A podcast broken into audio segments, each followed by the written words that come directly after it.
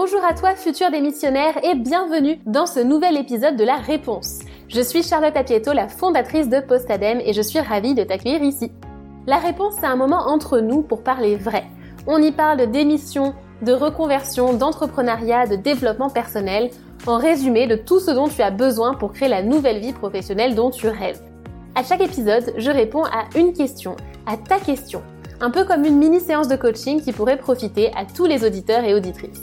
Si tu veux y participer, tu peux toi aussi me poser ta question et mieux qu'à l'écrit, tu peux nous laisser un message vocal directement. Toutes les informations sont en description de cet épisode.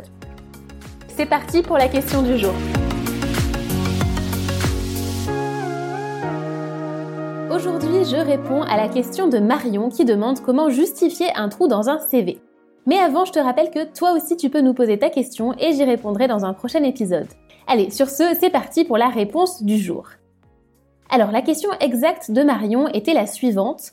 Comment penses-tu qu'il soit possible de valoriser un CV où il y a des trous?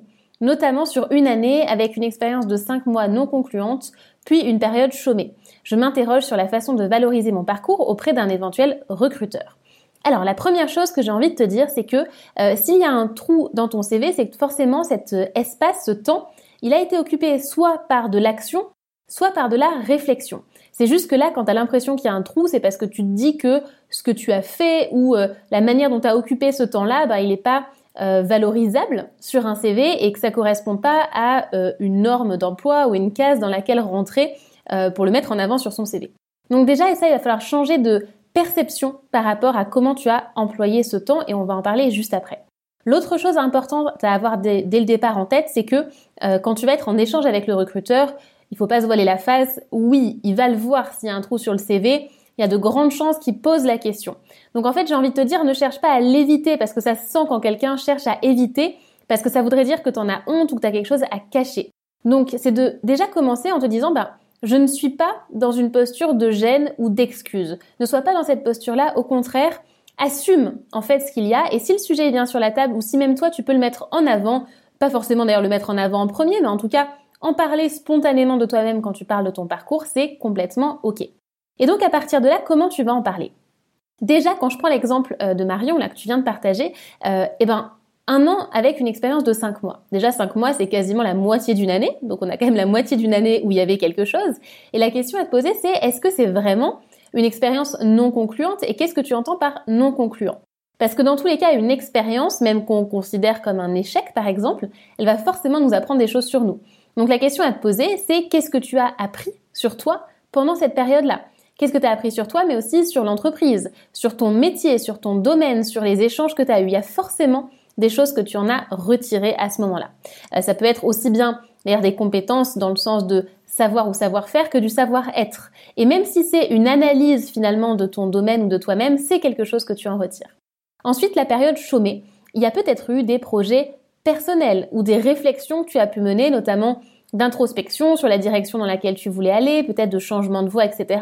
Et donc là, c'est pareil, il y a forcément des choses à en raconter, même si c'est des choses qui te semblent perso et un petit peu en dehors bah, du champ professionnel. Par exemple, si tu t'es intéressé à un sujet, je sais pas, comme euh, euh, l'histoire d'une période en particulier, bah t'as fait quelque chose, tu t'es intéressé à quelque chose. Si tu as lu des livres de développement personnel parce que tu t'es beaucoup cherché à ce moment-là, il y a quelque chose, il y a quelque chose de tangible en fait. Donc surtout, c'est de te demander qu'est-ce que tu as tiré de cette période-là et de la voir d'un côté positif et apprentissage plutôt que comme du vide. Et tu vas voir que du coup, ben, il y a forcément une différence dans la manière de le de l'aborder, de le présenter. Mais d'ailleurs, c'est comme la, séduction de manière générale, c'est comment tu vas le présenter. Et tu vois qu'il y a une différence entre dire, ben, pendant un an, euh, ben, j'ai rien fait, euh, euh, je suis désolée, mais j'ai pas grand chose à dire, j'ai galéré, et de dire, ben, c'était une période effectivement de remise en question, euh, d'introspection, dont j'ai tiré tel apprentissage. Et voilà en quoi cet apprentissage, ça va être une force pour la suite, et en quoi finalement ça vient enrichir mon profil et enrichir ma pertinence à moi pour ce poste. Et donc si tu euh, as eu par exemple pendant cette période-là des difficultés à trouver un emploi, ben tu peux le dire et d'expliquer finalement ce que ces échanges avec les recruteurs, ils t'ont appris. Ou par exemple s'il y a eu un revirement ou une amélioration de tes compétences qui euh, euh, a résulté de cette période-là.